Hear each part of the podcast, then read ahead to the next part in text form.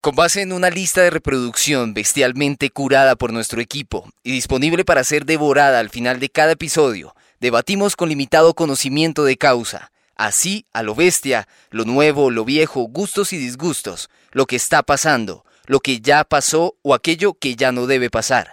Prácticamente nuestro pensamiento respecto al rock y el metal. En definitiva, este es un podcast hecho a lo bestia.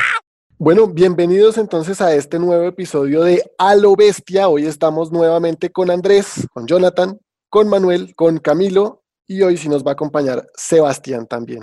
Que lo extrañamos, lo extrañamos en, en, la parte pasada. Grande soccer. Entró un poco perdido, pero bueno, ahí nos ponemos al día. Eso es lo de menos. Em, bueno, no, pues entonces en este nuevo episodio de A lo Bestia vamos a retomar el episodio pasado, o sea, esta es la parte 2 de nuestro episodio de metal y emociones. En el episodio pasado hablamos un poco de qué son emociones, eh, cómo funcionan las emociones en el cerebro y empezamos a describir nuestras emociones básicas. Arrancamos apenas con ira, asco y tristeza. Eso nos llevó a un episodio un poco bajoneador, denso, que esperamos les haya gustado de todas maneras. Las canciones están buenas igual. Sí, son como Camilo les gustó, pues.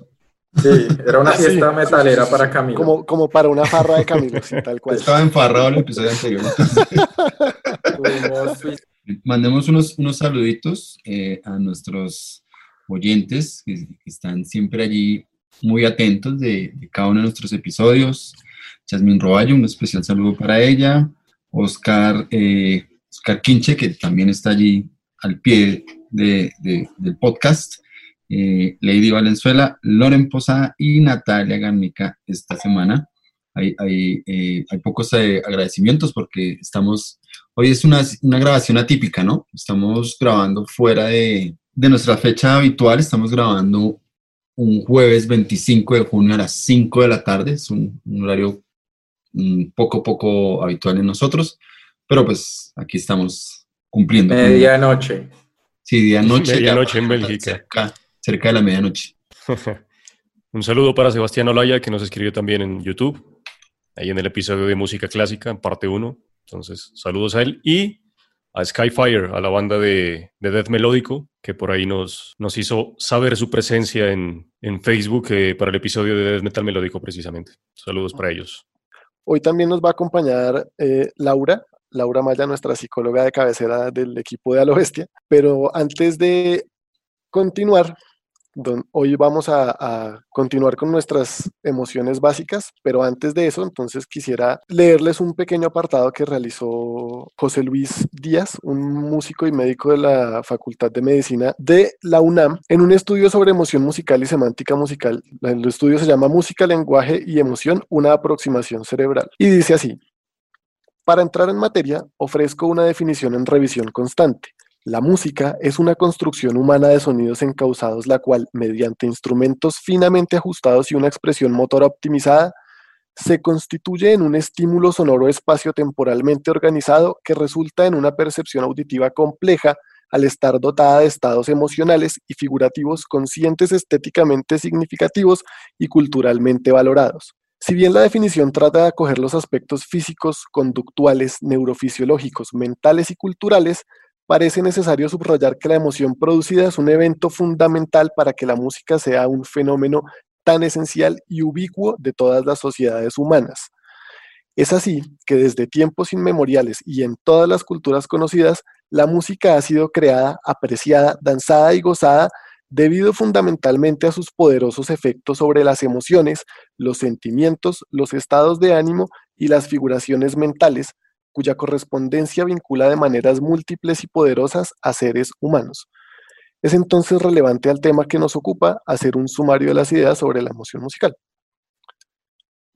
Algunos principios generales de la asociación entre la estructura musical y las emociones humanas han sido descubiertos y usados durante siglos por músicos entrenados y algunos eruditos de la música. Desde la época del barroco se ha descrito en Europa que las claves mayores y los tiempos rápidos causan alegría, que las claves menores y los tiempos lentos producen tristeza o que la disonancia produce ansiedad y miedo.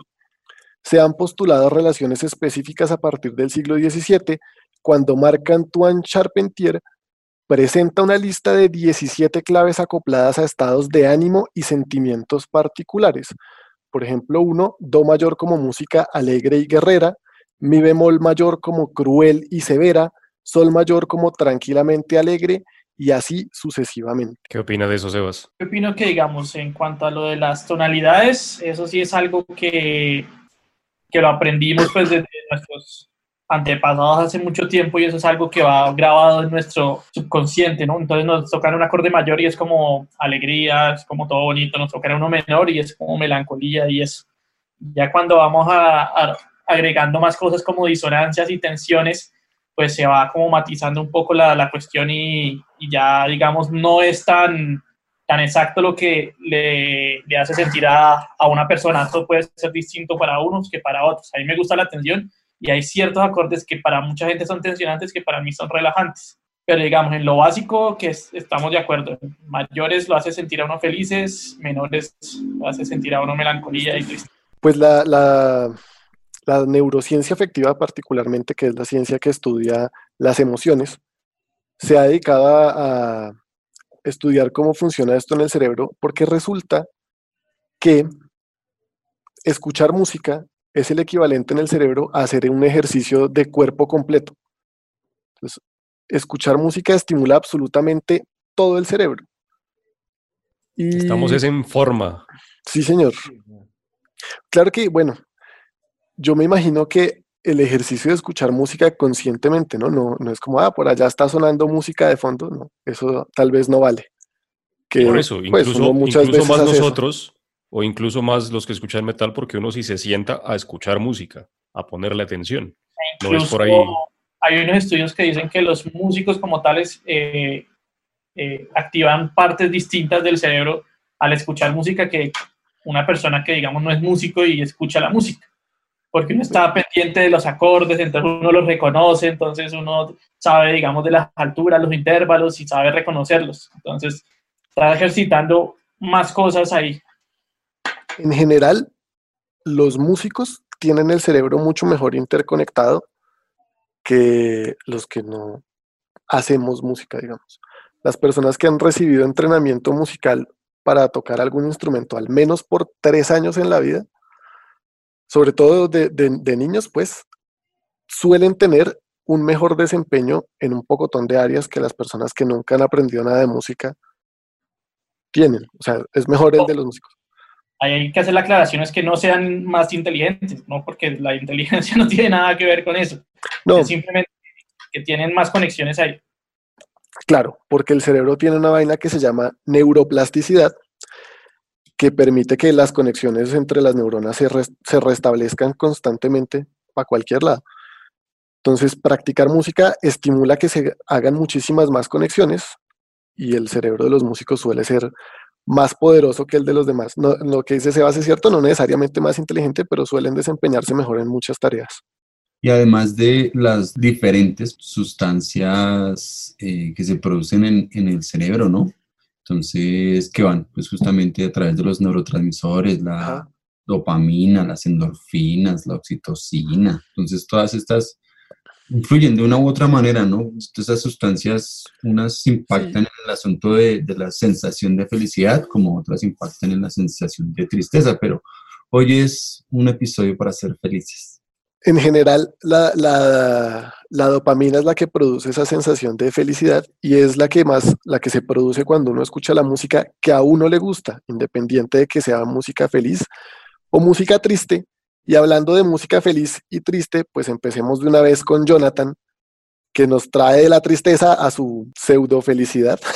bueno, la canción que yo les voy a proponer ya para empezar con este episodio es de una banda norteamericana que se llama Government Mule. Esta es una banda de blues, rock, fusión.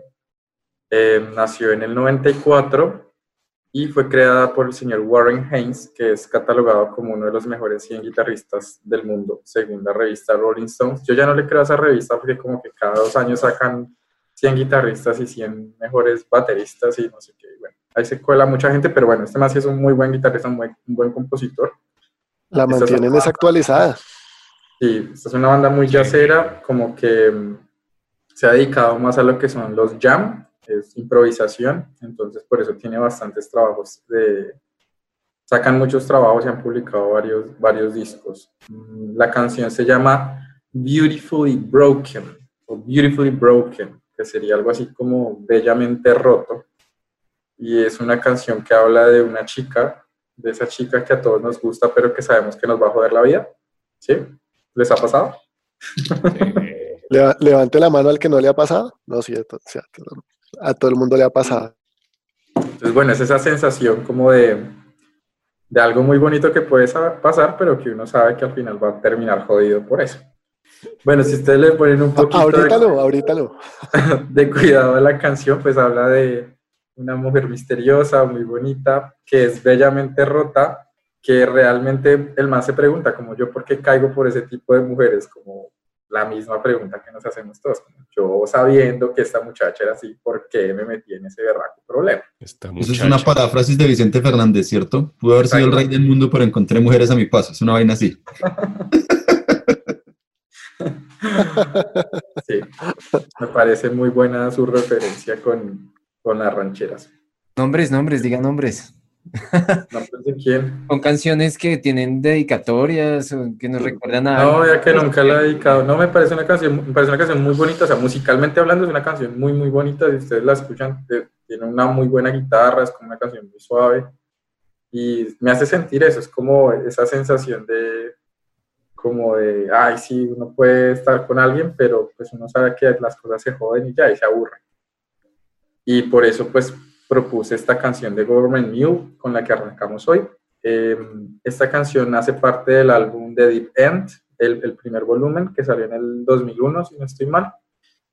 Y pues el compositor, como les digo, es Warren Haynes. Actualmente la, la banda sigue con Warren Haynes, uno de los, eh, creo que fue el bajista, eh, falleció hace poco, entonces ahorita andan con otro bajista. Nunca han ido a Colombia, son una banda muy reconocida en los Estados Unidos, sobre todo en la parte de, Carolina del Norte y pues se las recomiendo. Es una banda con música muy, muy buena. De verdad que vale la pena sentarse a escuchar un día Government Mule. Son muy buenos improvisando.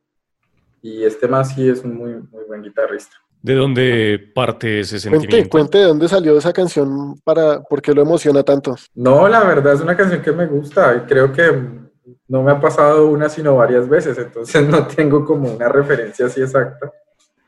Es como ese sentimiento como que entre que es bien, pero no del todo bien, ¿no? Es como... Sí, sí, exacto, como esa, esa medio tusa que Pero queda que- ahí. como- Y que resulta terminando bien después de un tiempo, ya uno dice, no, estuvo bien. Al fin y al cabo así estuvo bien, ¿no? Sí, al final uno sabía que era así porque desde el principio sabía en qué en agua se estaba metiendo, ¿no?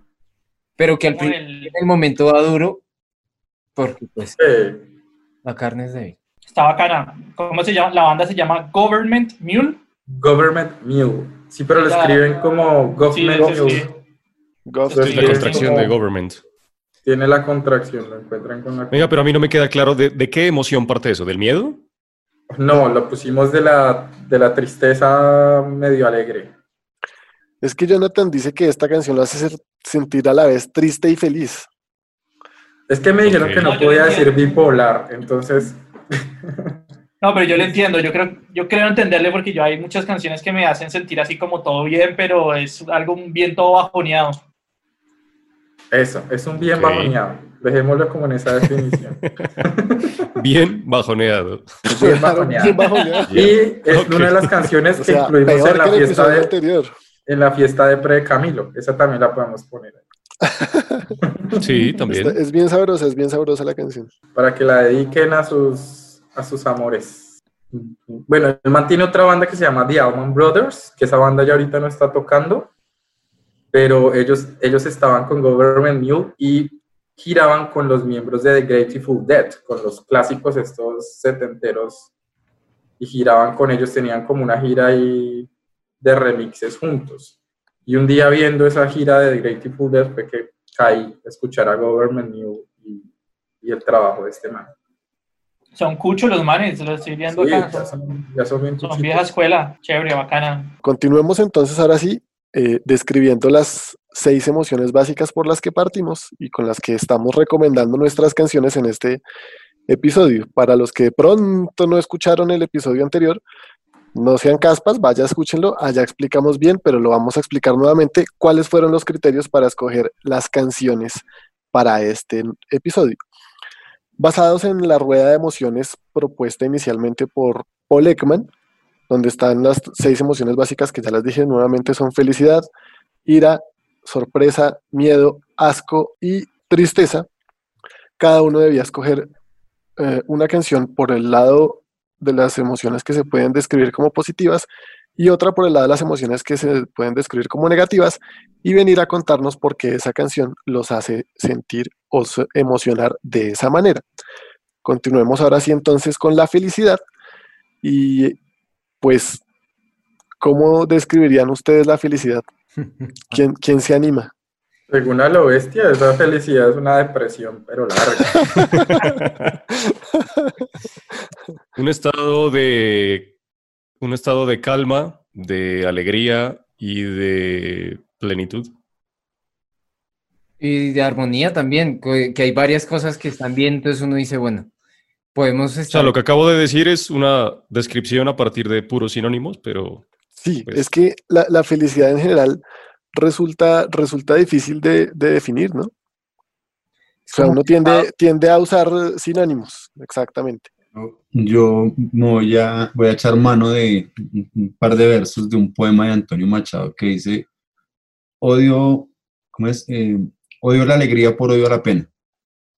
Entonces, de alguna manera, por ejemplo, yo consigo desde el punto de vista muy personal que el, el asunto de, de, la alegría es también, como todas las emociones, hay que hay que cuidarla, o sea, hay que, es un placer, es un gozo, pero que de todas maneras hay que saber también moderar, porque la alegría excesiva también es perjudicial para la salud mental.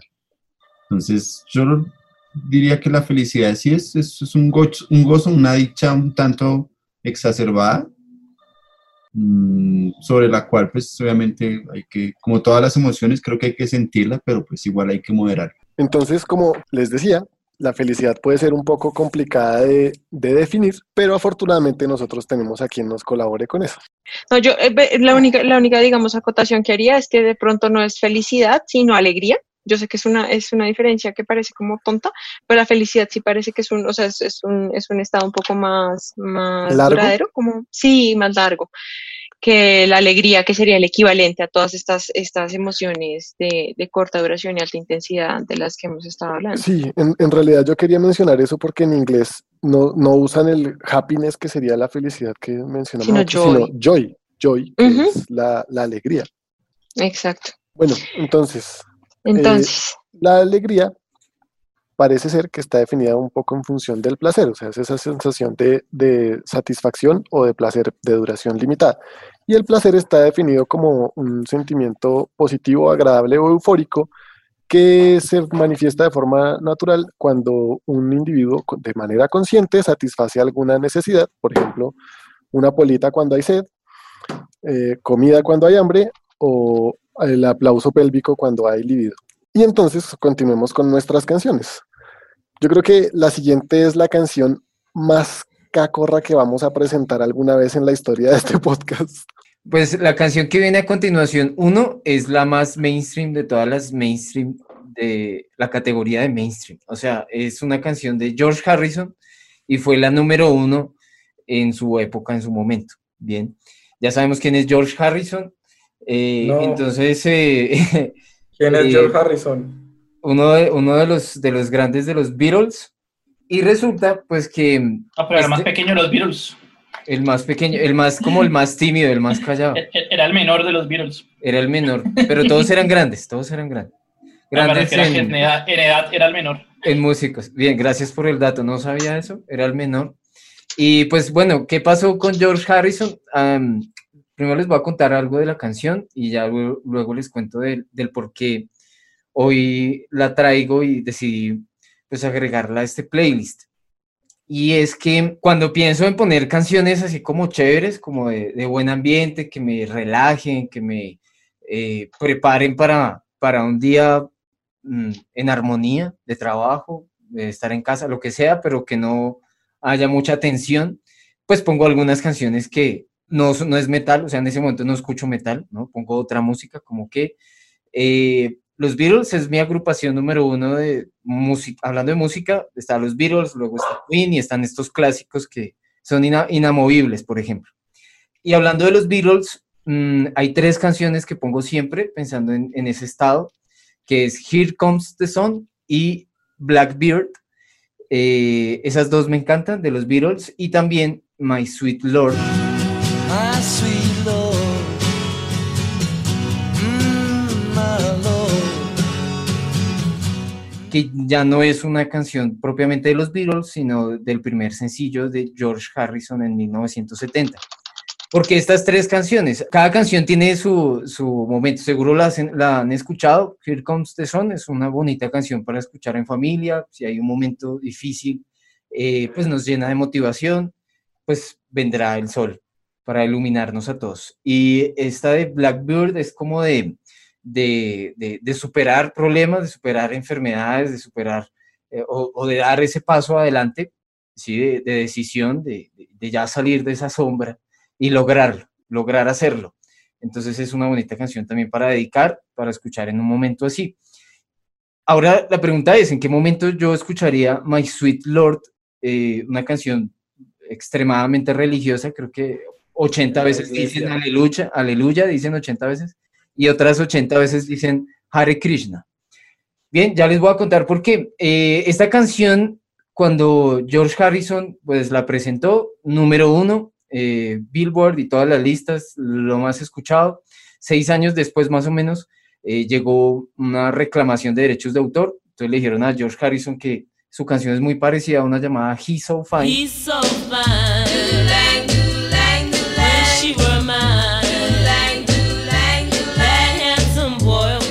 sí, realmente es muy parecida, tanto que de hecho ellos ganaron esa, ese pleito con George Harrison y la cosa quedó en que él accidentalmente, porque quedó en que no fue a propósito, sino accidentalmente, hizo una canción muy parecida. Explicó pues cómo la compuso y demás, pero bueno, de George Harrison no, no, aguanta que quede así como que el George Harrison plagia a los, a los demás músicos, aunque sí hay muestras de, de los Beatles con otras canciones que también fueron plagio, pero bueno, eso en otro momento lo hablaremos. Eh, pero que no quede así George Harrison, ¿no? Queda muy mal parado. Eh, él realmente fue muy bueno eh, con sus compañeros de, producción, le dejó muy buenas regalías y, derechos a, muchas personas con las que trabajaron con él. Entonces, en ese caso, listo, hizo un plagio, pero no del todo es como un mal músico verlo así. Es una muy bonita canción, ya que lo que generan muchos de nosotros que nos gusta esta canción aunque repita demasiado el aleluya y el Hare Krishna, y eso lo que significa es alaben, eh, el que me conoce sabe que, o sea, he entrado tres, cuatro veces a una iglesia, por ejemplo, católica, o sea, no tengo, ni siquiera me sé el Padre Nuestro, no tengo ni idea cómo se hace un Padre Nuestro, eh, nunca he entrado a una iglesia cristiana, mi conexión con la religión y las diferentes religiones, hay muchas, pues es totalmente cero, nula, no tengo ni idea de nada. Eh, y al principio de, la formación, pues del criterio de mi personalidad, muy joven me di cuenta que sentía algo de rechazo, o sea, más que aversión, sentía rechazo y, repulsión al tema religioso y a, pues a las personas que profesan esto, por supuesto, ¿no? Porque no puede ser solo la religión, sino alguien que me generara eso. Eh, entonces, eh, el por qué alguien como yo, que a hoy pues no, tiene ningún acercamiento a ningún tipo de religión, eh, le va a traer paz, le va a traer como, como eh, mm, felicidad esta canción. Pues para mí esta canción que desde pequeño la escucho mm, y pues me gusta su sonido, su música, cuando ya me di cuenta que era alaben, que era aleluya, que era Hare Krishna, alaben, alaben, pues como que empecé a, no escucharla igual, pero igual la seguía poniendo porque me traía paz y alegría. unos años después, ya más, más eh, pronto acá, a este tiempo, en el año 2016, eh, bueno, en el año 2015, tuve un momento no tan, no tan sencillo, no tan, tan, tan fácil de, de, llevarlo, y es que, mm, eh, eh, sí, tenía la malparidez cósmica, mi trabajo no me gustaba, hasta dejé de escuchar metal, dije como metal, yo escucho metal, esto al fin y al cabo también es una moda, también hay gente que vive desde de esto, yo qué estoy haciendo, esto de verdad, el metal, eh, la locución, mi trabajo, yo, yo soy bueno en lo que hago, ya no me gustaba mi trabajo, bueno, hubo una, hubo una crisis existencial profunda. Eso me llevó a salir de viaje, a tener experiencias así de, de, ir a explorar. Y bueno, eso me llevó a, a, temas muy, muy interesantes, muy bonitos también. Y es que en algún momento viajé a la montaña cerca a la mesa con Dinamarca a tomar yagé. Esta es una de las experiencias, ¿no?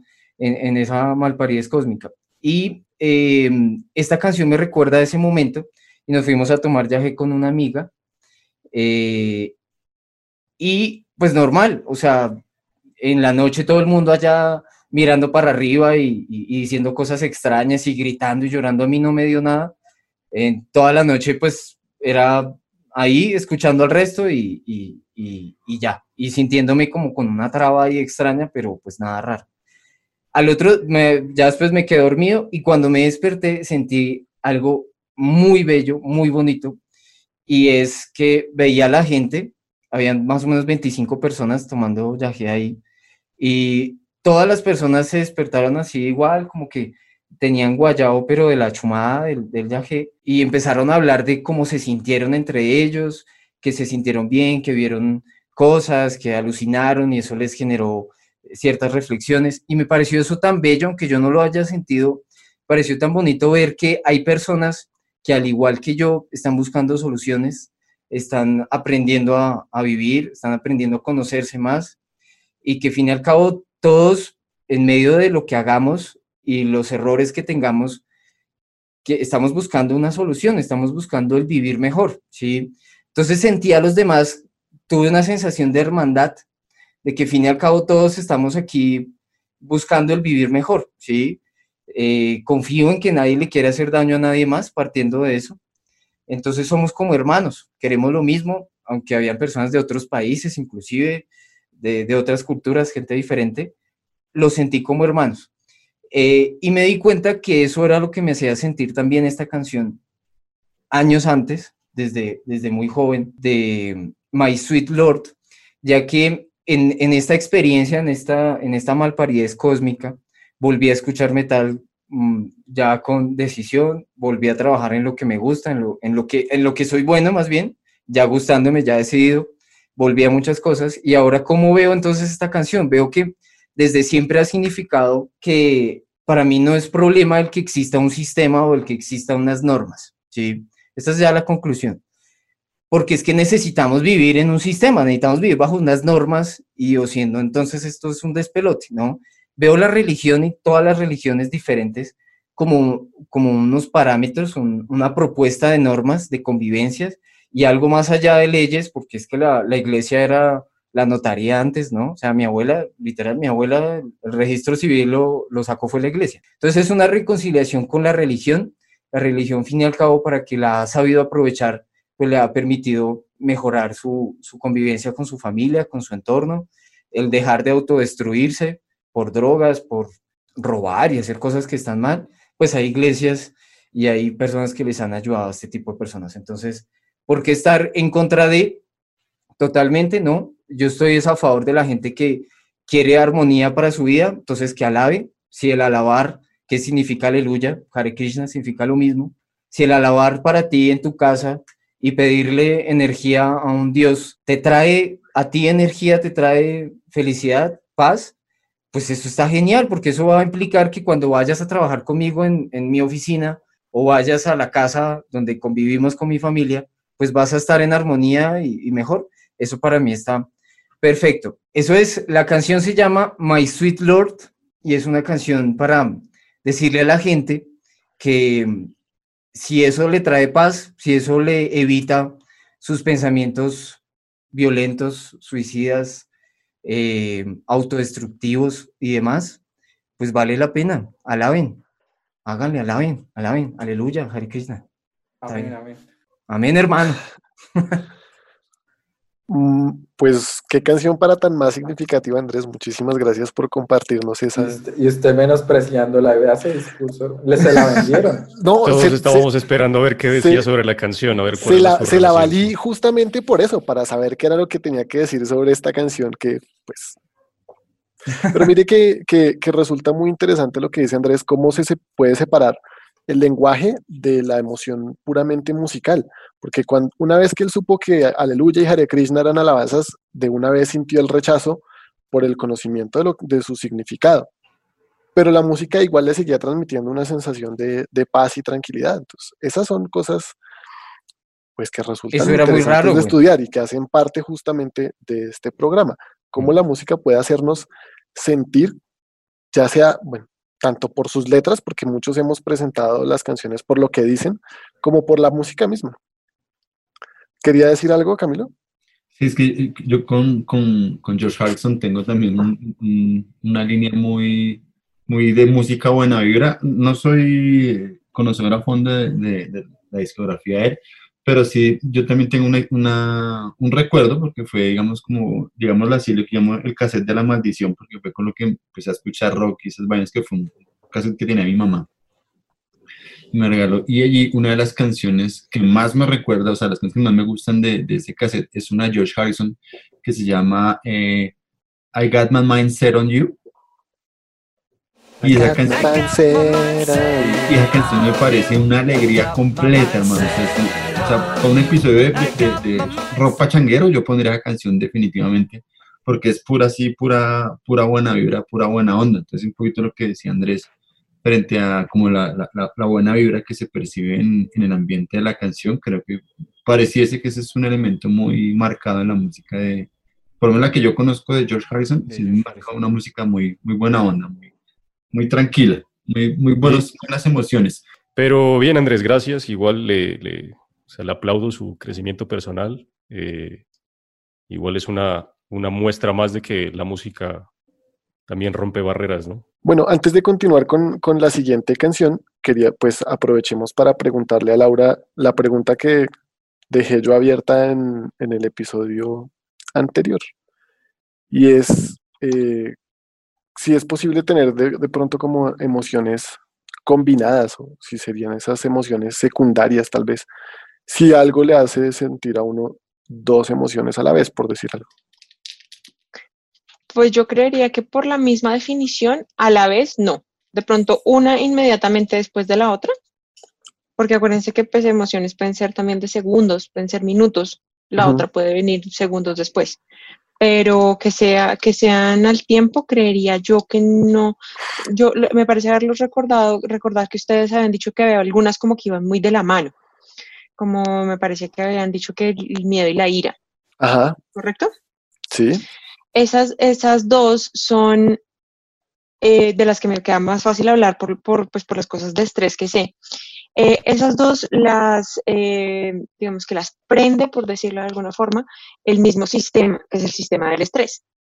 Sin embargo, tienen características supremamente diferentes. Por ejemplo, en la ira, em, la sangre del cuerpo se dirige hacia los brazos y la cara y la temperatura del cuerpo aumenta un montón. ¿Por qué? Porque está usted eh, dispuesto a darse la jeta con alguien. Porque eso es lo que usted considera que la situación necesita. Entonces la respuesta es esa, aumento, aumento de temperatura, calor en las manos y en, y en la cara, precisamente porque hay más sangre en las manos y en la cara. Mientras que en el miedo es todo lo contrario. La sangre se baja a las extremidades inferiores porque eso lo que tiene que estar es listo para salir corriendo. Entonces, si bien son activadas por el mismo, digamos, por las mismas vías de estrés, la respuesta es diferente. Entonces, usted, hay, hay un punto de la, de la situación en la que su cuerpo decide, ok, estoy, soy capaz de, de, de cascarme contra esta león que me quiere comer o seré capaz de salir corriendo. Ya cuando su cuerpo decide, se, eh, se, se activan vías diferentes. Entonces, digamos que no se podrían activar al tiempo porque no podría tener ambas respuestas al tiempo. Entonces, de, eh, de esa, de esa unión que ustedes hicieron fue la que me pareció más fácil entender porque de pronto al tiempo no. O sea, usted puede estar, eh, viste, muy, muy bravo y después inmediatamente después sentir miedo, ok, sí, pero al tiempo yo creería que no. Pues muchas gracias. ¿Se sienten satisfechos con la respuesta? Sí, Ok. Pero quedó clarísimo. Dani, a lo que se refería era con lo que hablábamos con, con Jonathan, ¿no? Que hay canciones que a mí, que son todas bajonas, pero que a mí me hacen sentir bien. Ah, bueno, sí, también, porque la primera canción de Jonathan, eh, él, él la presentó como que lo hace sentir feliz pero triste y que lo hace sentir triste pero feliz. Ah, pero se- bueno, ¿se acuerdan que eso ya hemos, ya hemos hablado un poquito la vez pasada? No necesariamente que algo sea triste quiere decir que lo haga uno sentir triste. Y la misma canción le puede generar a uno cosas diferentes dependiendo del momento en el que es- esté uno escuchándola. Lo que creo que nos, nos cuesta entender o aclarar, más bien, Señor. es, eh, no de tu parte, Laura, es que las emociones realmente son inmediatas y, y de corta duración. De Entonces, corta duración y el hecho alta de que uno... Y alta intensidad además. Y, que, y el hecho de que lo haga sentir eh, como bien, pero mal, en realidad en el mismo momento exacto, llámenle un segundo, eh, 10 segundos, algo así, no se va a sentir de las dos formas. Si cambia, entonces cambia entre una y otra, pero no a la vez. Entonces ahí es donde ella dice que, que, no, que no al mismo tiempo. Además, en ciencia nadie sabe qué es el tiempo, así que Sí, por eso les decía que cuando me decían que la diferencia entre una emoción y un sentimiento en tie- tiempo, ¿cuánto era? No, era tan fácil. Bueno, Pero de sí. pronto, de pronto mi pregunta también era un poco más porque, porque buscando cómo se clasifican las emociones, la única no es la de Ekman, la de las seis emociones básicas. Por ejemplo, Correcto. Plutchik propuso una con, con ocho y decía que, que habían unas emociones como secundarias basadas en, en- en una combinación de, de las ocho básicas. El mismo Ekman eh, incluyó una lista ampliada de emociones básicas. Las nuevas son, las voy a leer en inglés porque no me sé bien la traducción de todas. Amusement, contempt, contentment, embarrassment, excitement, guilt, pride in achievement, relief, satisfaction, sensory pleasure and shame. Entonces ahora sí sigamos con nuestra siguiente canción de la felicidad que trae nuestro siguiente bestia emocionado, Manuel. Esta canción pues lo hace sentir, bueno, ya dijimos que tal vez felicidad no, sino alegría y lo lleva a comportamientos de orgullo y sentirse confiado. Así es, Daniel. La canción que yo les propongo se llama Children of the Dark y es de una banda alemana que se llama Mono Inc.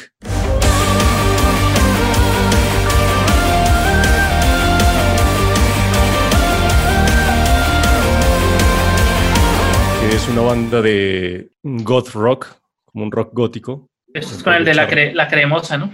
Sí, me puede echar látigo ahí, Sebas, todo lo que quiera. Esta canción, ah, bueno, la banda es- está basada en Hamburgo y es una de las que más vende en Alemania y es de las más famosas, bandas en general. Es parte, salió como un single y también es parte de- del álbum que se llama Together Till the End del 2017, pero salió como un sencillo porque precisamente, ya que dice Sebas que sale eh, el de Lacrimosa y sí, sale Tiro Wolf, es, un, es una canción donde está, donde la hace Mono Inc. como banda, pero en colaboración en las voces están tres grandes del gótico a nivel mundial, sí.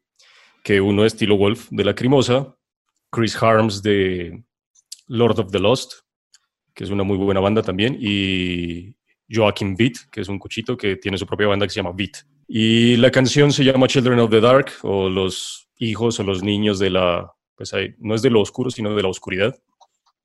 Como un- una mala redacción en inglés ahí pero sí es Children of the Dark. Y el video, por ejemplo, es, salen imágenes de un festival de, de todo lo que tiene que ver con el underground gótico, eh, dark wave y todo ese tipo de subgéneros dark, eh, que se llama Mera Luna, que es un festival que se hace en agosto, pues obviamente este año no, pero se hace normalmente todos los agostos en Alemania, en el sur de Alemania, y, salen imágenes pues de toda, de toda esta, esta gente ahí, de todos los que han ido, de bandas en, es- en escenario, de los disfraces, porque toda la gente se disfraza y se, y se viste y se arregla para la ocasión. La canción precisamente eh, habla de como de esa inclusión que dice, We're nothing like you, a wall in black, o sea, no somos, no somos como tú, somos un muro en blanco, no somos como tú, y tú no entiendes quiénes somos, nos arriesgamos a, a fluir o a que fluya, nuestro interior, no somos como tú y tú no sabes cómo somos. Entonces, el, coro, el final del coro dice, somos diferentes, somos los hijos de la oscuridad. Entonces, esta canción, en realidad, desde que salió, primero, pues obviamente porque ustedes saben que a mí me gusta el gótico y demás, pero la letra es muy, muy especial y me hace sentir muy aceptado, que es la, la emoción o el estado de la emoción, no, sino el sentimiento o el estado de, el estado de ánimo. Sí, o sea, todo lo contrario a, orgulloso, más bien. Me hace sentir orgulloso también porque en, en, eh, en, momentos yo también tuve una anécdota. Es, la vez pasada les decía que yo no escuchaba metal desde muy chiquito, ¿sí? sino ya más entrado. O sea, de lo primero que escuchaba era, ya, ya estaba en octavo y todavía no escuchaba metal. Me prestaron el CD de, de Marilyn Manson, el Antichrist Superstar, que esa anécdota ya la conté, entonces los que no la han escuchado vayan a la primera parte. Y en realidad todo lo que, lo que representa el metal en mi vida lo, lo acepté y lo, digamos que lo abracé de ya siendo adulto, ¿sí?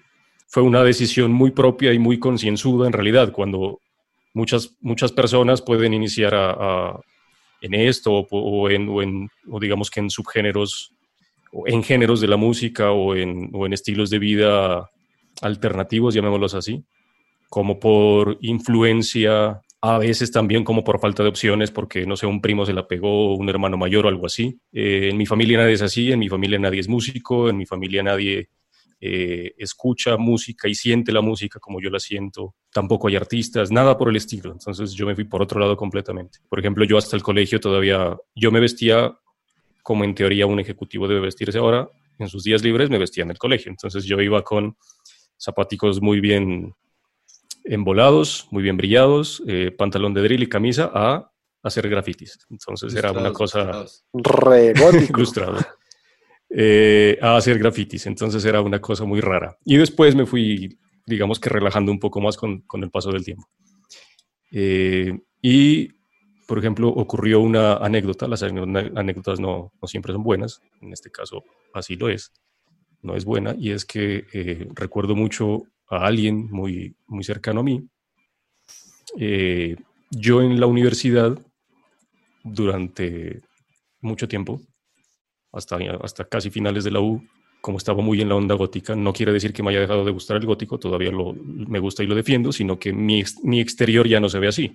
Pero en ese tiempo sí me pintaba las uñas y los ojos, por ejemplo. Entonces, en algún momento me dijo, así, digamos que me llevó a un rincón y me dijo, si yo usted lo veo caminando por la calle, yo me paso de andén. Y eso me dolió, pero no como, como con ira y como con que me sienta despreciado y rechazado, sino como con decepción, es la palabra. Entonces, en ese momento, si ya no lo tenía claro, en ese momento lo tuve clarísimo, y es que no necesitaba la, la, la aceptación de nadie. Entonces, yo soy así porque yo quiero, no le debo nada a nadie, no tengo que demostrarle nada a nadie. Y en ese momento también me cerré. Si yo la primera parte del episodio pasado les, les, decía que soy muy reservado y me cuesta todo es por, porque sí, no me gusta y no me interesa que nadie se entere de nada a menos de que lo comparta, pues, por ejemplo, con ustedes. Pero no, no, no me interesa que eso sea así y, y, lo escondo más porque, porque yo veré cómo soy y si no les gusta, pues no me importa. Entonces es, yo, yo soy como soy. Y esta canción más allá de eso, siempre le queda a uno como, no es una espina, sino que cuando hay una comunidad, como en nuestro caso el metal o la música, donde todos son iguales, donde nadie se preocupa por qué tan loco te ves, es eh, satisfactorio. Entonces, eh, me llena de orgullo la canción, me siento identificado, si bien no exteriormente no me veo como, como todos los que salen ahí, digamos, mi interior también tiene un, algo muy, muy oscuro, de lo cual también estoy orgulloso. Entonces, nada, eso.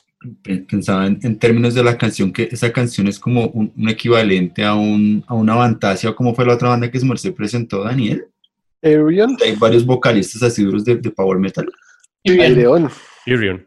Arion. O sea, este, esta canción es más o menos una vaina así también, ¿no? O sea, como todas esas, esas figuras. La, gran colaboración, sí, del, del género no, no, no conocía el, el, proyecto, pero es, bien, bien interesante y bacano, bacano, por lo digo bacano, sí, sí, se puede tomar ese calificativo con lo que dice Manuel, porque un poquito allí yo veo estos, locos, pues sobre todo a Timo Wolf, que es quizás mi mayor referente allí, y los manes están también hablando, o sea, en el video, ¿cierto? El performance del video, están fuera de su, de su atuendo habitual en, en sus respectivas bandas. Ahí solo reconozco dos pintas.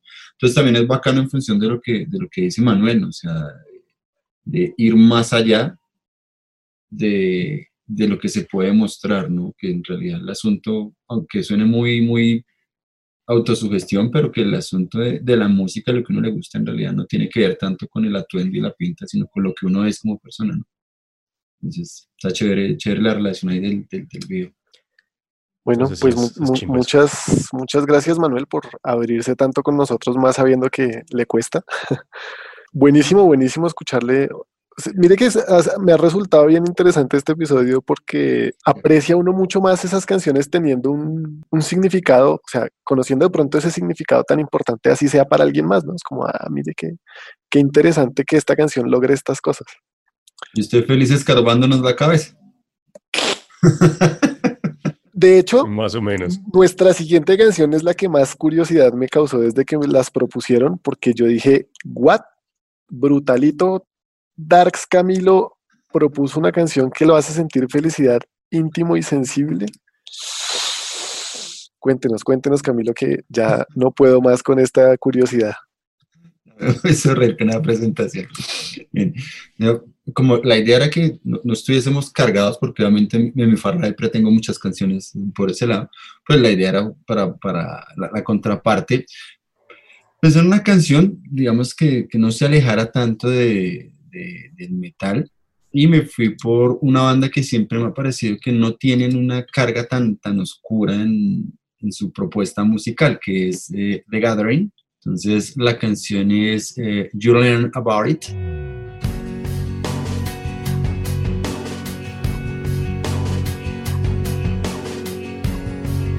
Es una canción de su álbum del 2003, Souvenirs.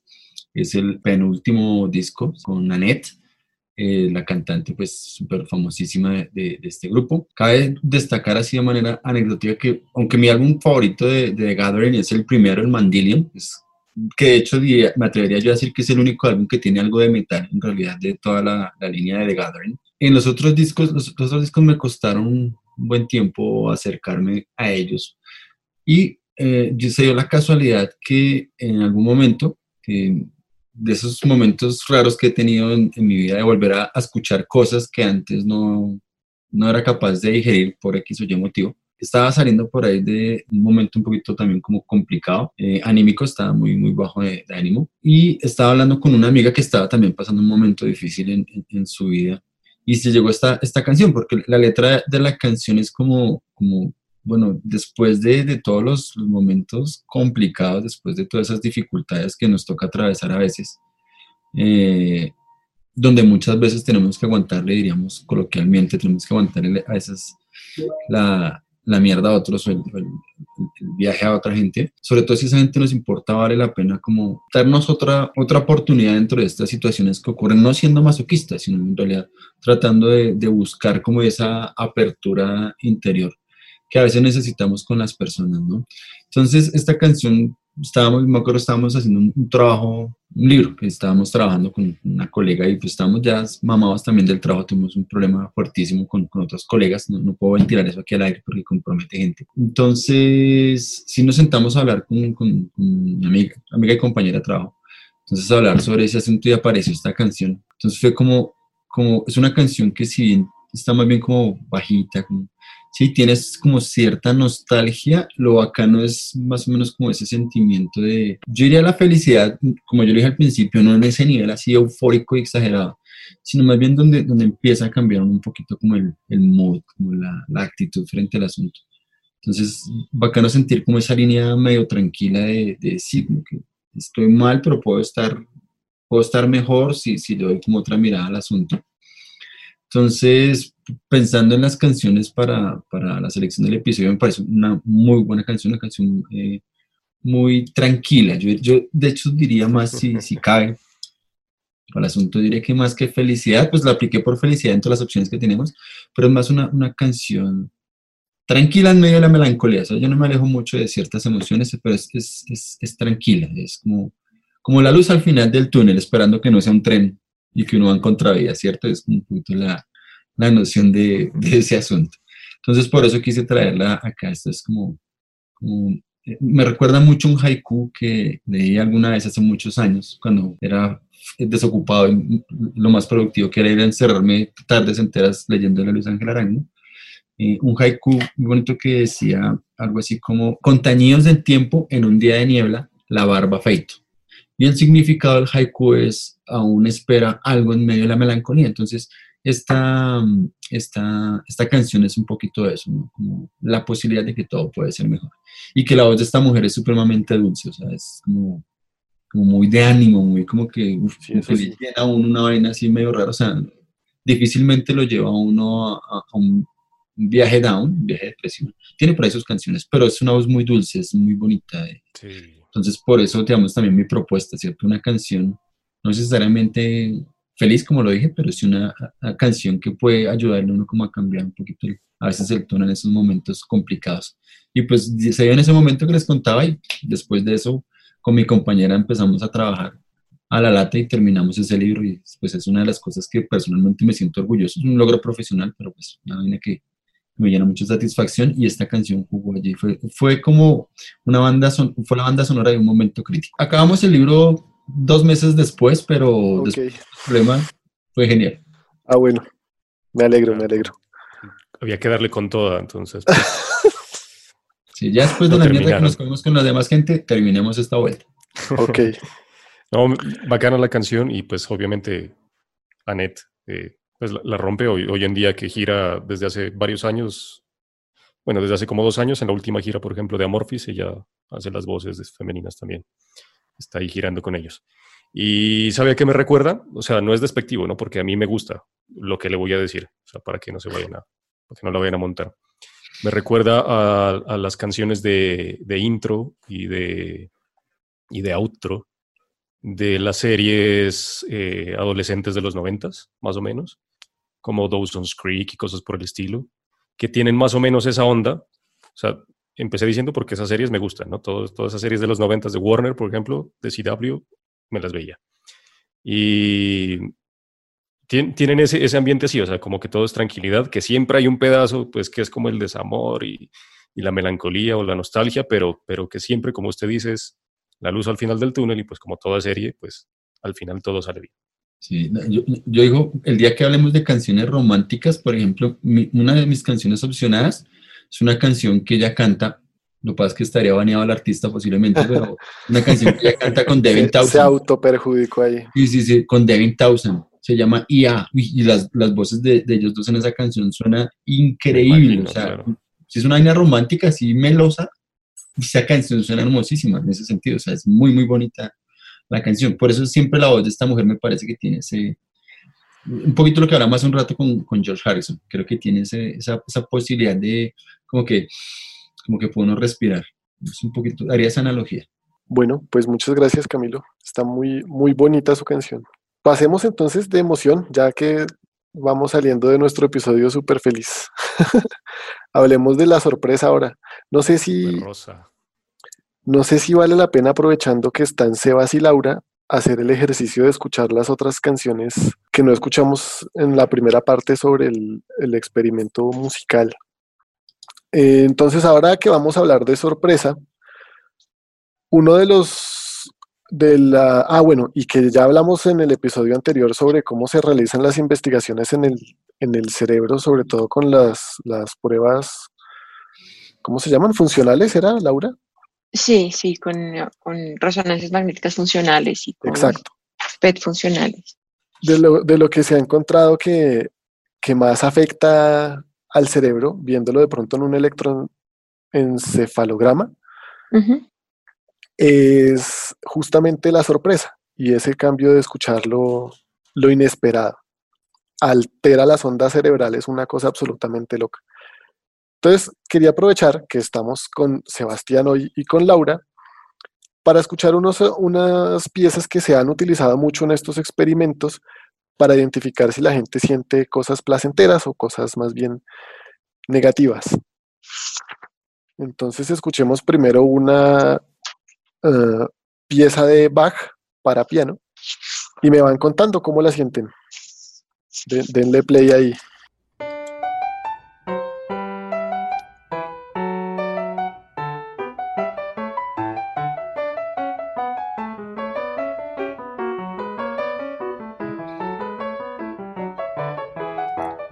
Que Bach, Bach tiene su, su Paco feliz. Digamos que el que va a dar ahí las indicaciones técnicas está ya preparando su, su discurso, pero, pero lo que uno percibe de la música de Bach es, es feliz. es- lo que hablábamos la vez pasada, uno se imagina, así la- el- la imagen también arquetípica de, uno en el campo, las flores, el sol radiante, uno vestido de blanco, la maravilla, todo es felicidad, las mariposas revolotean, felicidad. Sebastián apaga el micrófono. Que es curioso porque Bach de por sí tiene unas, unas, unas tonadas muy oscuras y muy, muy metaleras, weón. Entonces el man era tan prolífico en lo que hacía en la composición que él podía componer en lo que quisiera. De hecho, el, cuando ya se estandarizó la afinación del piano, recordemos que el piano antes de, de esta época, que es como a principios de 1700, eh, los pianos no tenían una afinación estándar, o sea, cada uno afinaba el piano en donde se le diera la gana.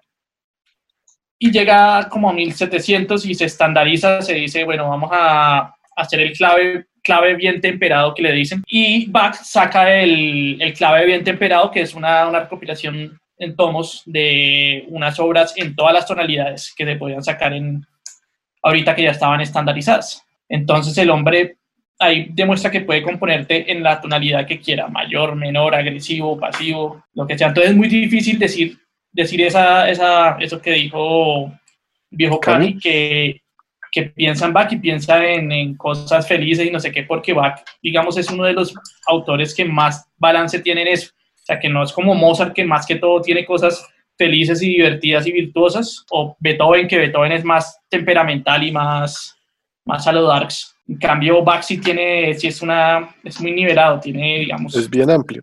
Sí, es bien amplio y, y, y maneja los dos de una manera muy prolífica. Bueno, y con esta pieza en particular. Esta pieza me hace, si es de las felices, obviamente, pues estamos en una tonalidad súper feliz, que es el mayor. Entonces sí nos hace sentir, y es un poco juguetona, la, la, además la, la, esta, Sí, esta es- tonalidad re mayor es muy juguetona. Buena palabra. Y Laura. Mm. No le puse atención. Sí, claro. Sí le puse atención, pero me, me- me quedé pensando que eso debe utilizarse para, para, que se debe utilizar para estudiar la alegría. Para hacer- Sí, pero no, no, no, no. O sea, la pregunta no- la pregunta no es para qué no se usa. gustó. Como- ¿A no, usted no, no no le me dio como, me dio desesperación. Ah, le pasa parecido que a Manuel. Sí, me dio, me dio como, como, sí, como desesperación. ¿Los desespera? Quería que se acabara ya. Es que es, es que es muy, no, weón. O sea, primero, o sea, suena a canción de cuna, suena a carrito de helados, Sí, el carrito de helado, sí, eso. Sí, no, suena no, no, muy no, no, no, fatal. monótono y marica, a pesar de que es un minuto y medio y que bueno, empieza después, o sea, en realidad como un minuto veinte nomás. Se me hacen muy largas ahí, hijo de puta. O sea, que nunca se va a acabar porque Total. es muy ¿A monótona. qué hora se acaba? Me varias recuerda veces a cuánto tiempo lo, mi- lo mismo, lo mismo que les decía la- la- la- el, el episodio pasado, me recuerda a, también a, los, a la música de, de- de llamada en espera, cuando uno llamaba a un consultorio o un banco hace 15 años, igual. Entonces, yo sé que debería provocar felicidad y que normalmente lo hace, pero nada, a mí sí. Yo la escucho una vez, no, no la puedo escuchar más de una vez. güey. Como la reversa de los buses y de los camiones. Eso. ¿No? Eso suena. Puede ser. Pueden estar despertando en Manuel el espíritu psicópata. Yo, yo les quiero hacer una pregunta a Manuel y a, y a Laura. ¿Ustedes eh, alcanzan a escuchar cuántas voces, eh, cuando me refiero a voces, es cuántas melodías independientes hay acá? ¿O solo, o solo la, la conciben como una sola pieza que se mueve? No, que ni o siquiera sea, pues entiendo bien mínimo la hay dos, weón, pero, Es que pero sí. no le puse atención a eso en realidad. Son, son tres, son tres melodías independientes Sí. que hay. Pero mínimo dos porque está la, la- o sea, está el bajo, la, la mano izquierda del piano y la, y la derecha, pues ahí cada una lleva su ritmo. Eso sí Y en el medio él hace otra, que es otra melodía que va apareciendo.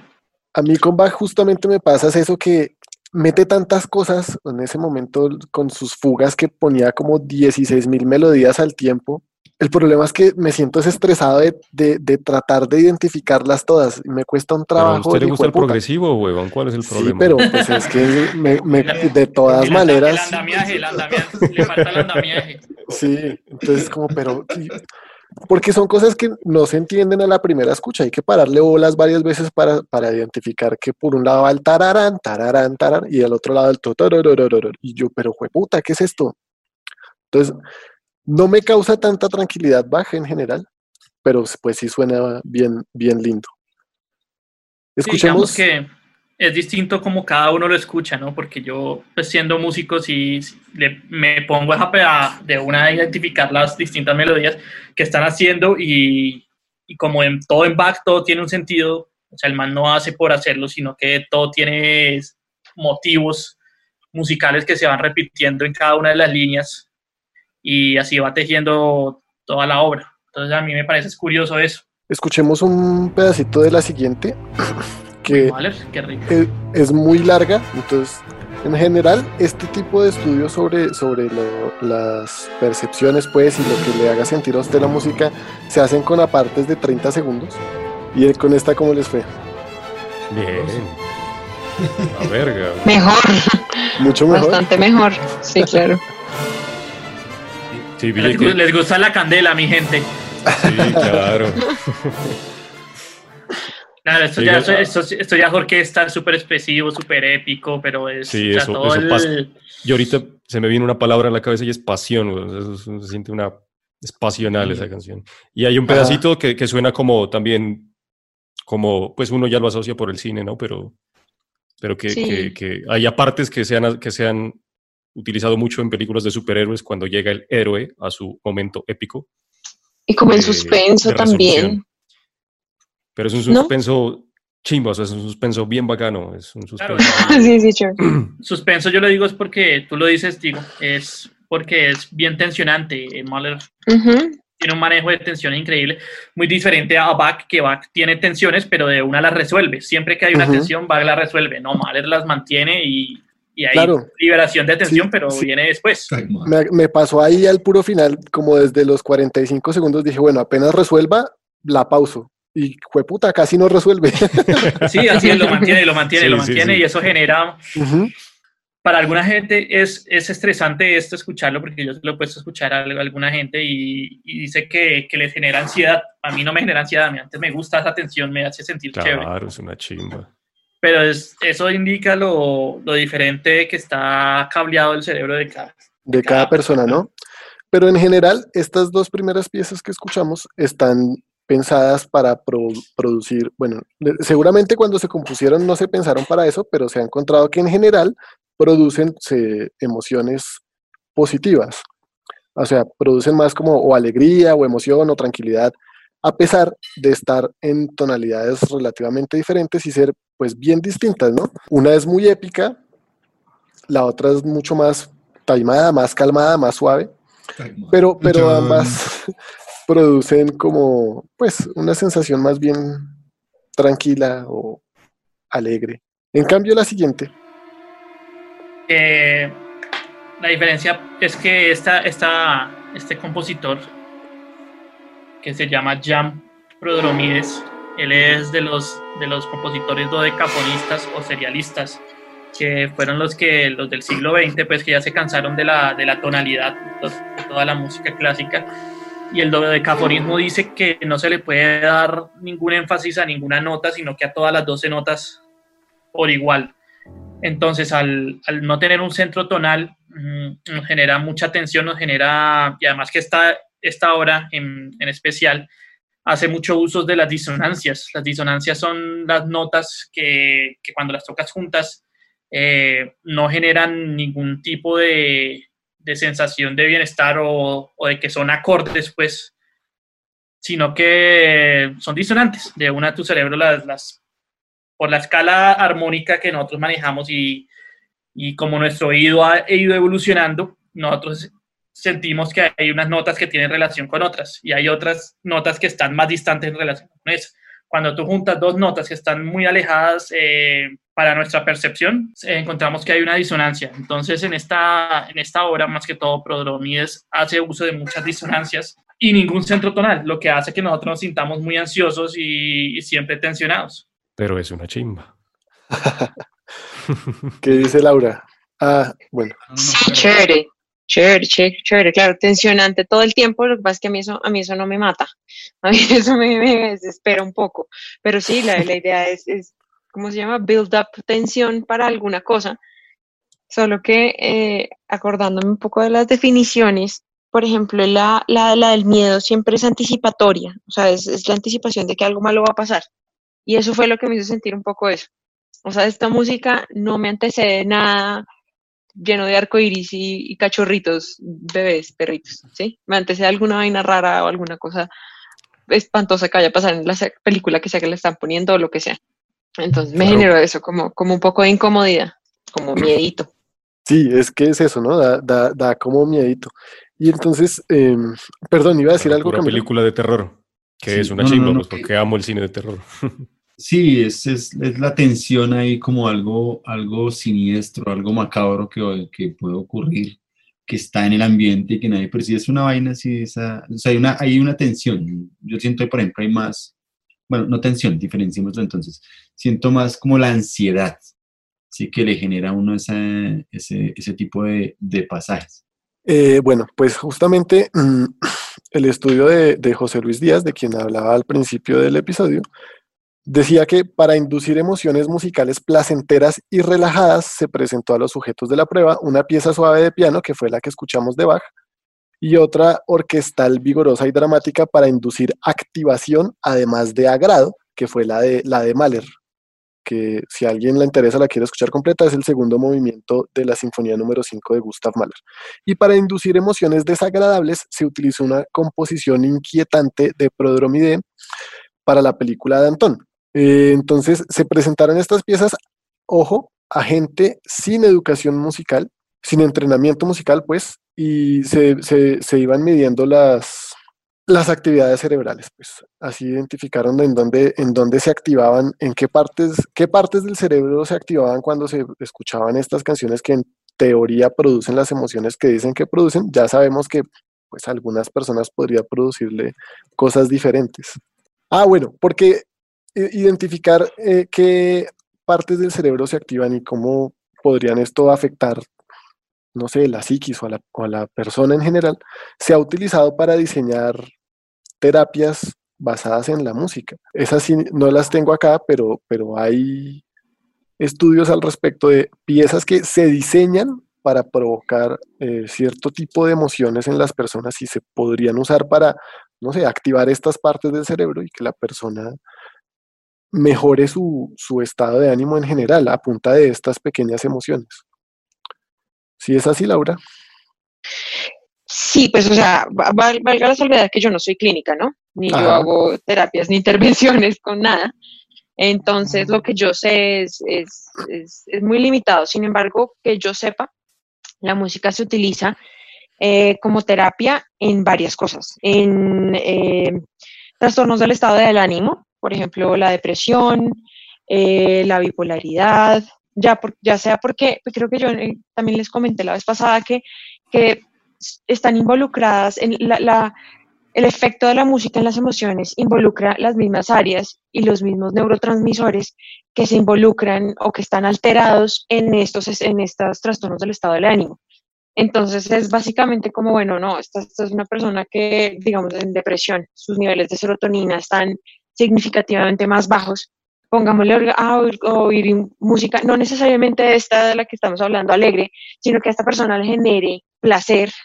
Recuérdense que hicimos una diferencia clara entre una cosa y la otra. Y eso parece que tiene un efecto acumulativo en hacer que una persona al final se sienta mejor. También la música representa, esto sí es, un ejemplo como más, más cercano, más personal, en mi en proceso de terapia que he adelantado yo, pues mío personal, eh, dentro de los momentos, eh, o sea, me dicen, escoja algunas cosas que usted disfrute un montón y dese un espaciecito chiquitito en el día o cuando se sienta muy mal para hacerlo. Y una de esas es oír música que me guste. Entonces estoy de pésimo genio, entonces y me vengo a la cocina manda una sobredosis de chévere, me pongo audífonos y oigo alguna cosa chévere. Y me cambia el genio casi que inmediatamente. Eh, entonces entiendo que se utiliza para, para, para tratamiento de, de trastornos del estado del ánimo. Se utiliza también en terapia para personas con trastornos del espectro autista. mm, francamente, el, el espectro autista es, es, una cosa muy complicada que tiene muchas alteraciones sensoriales y, de corazón no entiendo bien cómo funciona, cómo funciona la terapia, pero, pero tiene como que unos resultados bastante chéveres y bastante buenos eh, en lograr, ¿se acuerdan que yo les había comentado que la música tiene esa, esa función evolutiva de generar cohesión, empatía, acercamiento, gregarismo? Eh, las personas con, con, trastornos del espectro autista no tienen eso o, tienen dificultades para, para, precisamente todo ese tipo de cosas, para relacionarse con otras personas, dificultades en el lenguaje, eh, dificultades en la empatía, todo esto, eh, todo esto entiendo que está tratando de, de manejarse con la música. Em, y aunado a eso, para, para, digamos, ayudar a desarrollar las habilidades en el lenguaje, Em, también se utiliza en espectro autista y en personas que han tenido lesiones cerebrales o tumores o traumas cerebrales que eh, hayan resultado en afasia. Esa afasia es la pérdida del lenguaje. Eh, puede ser del lenguaje productivo, del lenguaje de comprensión. Por lo general, lo que yo entiendo es que se ha utilizado para rehabilitar el lenguaje productivo, o sea, es la parte de uno poder hablar. Eh, y hay, hay, unos, hay unos videos impresionantes. O sea, son personas que llevan horas intentando decir una palabra, porque eso, es, digamos, la rehabilitación del lenguaje es una cosa muy frustrante y muy difícil, pero les ponen una canción de la cual se conocían, o sea, se sabían la letra antes de, de haber sufrido su accidente y son capaces de cantar a la, al son de la canción. Entonces es muy bonito porque, ah, digamos, es como apalancar la rehabilitación de las áreas del lenguaje que hayan resultado dañadas con, em, con áreas de, de la memoria que están implicadas en la música. Entonces es como lo que yo les dije de pronto al principio, como que esto, esto de dividir por zonas es una cosa que, que más bien poco se hace ya, porque todos son redes neurales si, si uno parte, porque, digamos, esto que les estoy contando del lenguaje, si uno parte de la base de que el lenguaje está solamente en el área de Broca en el área de Wernicke, en el hemisferio izquierdo, entonces no tendría ningún sentido que una persona que tenga esas áreas, digamos, infartadas o muertas, pudiera producir lenguaje, pudiera hablar. Y lo hacen, lo hacen bastante bien cuando están cantando. Entonces, entonces eso, eso, eso lo que muestra es que no es esa área específica, ok, si usted daña esa área, pues ahí hay unas neuronas que eran como las que básicamente se dedicaban a eso, pero el cerebro tiene una cosa que se llama plasticidad. Y es que, y, es que está básicamente todo conectado con todo y, y, la, y, la, y, para terapias de esto, que digamos un poquito de lo que yo más sé de neuropsicología, para terapias de rehabilitación del lenguaje se utiliza bastante y parece que es una completa maravilla. Pues yo no he hecho terapia, terapia de rehabilitación del lenguaje, pero, pero de, los, de los casos de estudio que he visto, es, es, una cosa, es una cosa bien bonita porque además es muy, es, es, muy reconfortante para la persona que, pues, que sufrió el daño cerebral. Es, todos los procesos de rehabilitación neuropsicológica son, son muy frustrantes porque son, digamos, uno puede perder cosas que, que, que sabía desde, que creía que sabía desde siempre. Eh, yo no, Ribavito no creo que les haya contado, pero yo hace unos años tuve un tumor en la cabeza y no perdí lenguaje, pero empecé a tener unas cosas que se llaman parafasias semánticas. Y es que yo cambiaba palabras que se me parecían en en su, en su eh, significado. Entonces, eh, a los hijos de las personas les llamaba perros y a las sillas les decía mesas y cosas por el estilo. Y eso es supremamente frustrante. Entonces, eh, parece que la música le pone no solamente, no solamente ayuda, o sea, apalanca el, proceso para que, para que mejore, sino además de eso, em, ayuda anímicamente a que las personas se sientan mejor en sus procesos de recuperación. Hasta donde yo sé, esos son como, las, como los, tres, los tres frentes en los que se utiliza la, la música para, para, el tratamiento psicológico. Entonces, en espectro autista, en eh, trastornos del estado del ánimo y para rehabilitación neuropsicológica, especialmente el lenguaje. Para complementar nuestro, nuestra, nuestros temas en la felicidad, entonces Sebas también trae su propio tema, que lo hace sentir feliz en nuestra ruedita de emociones. Listo, pues el tema es de la banda, una de mis bandas favoritas, la segunda en el top de mis bandas, que es Testament. Y en especial es la canción Return to Serenity, pero no la de que aparece en su disco, sino la que aparece en un disco en vivo, en un álbum en vivo.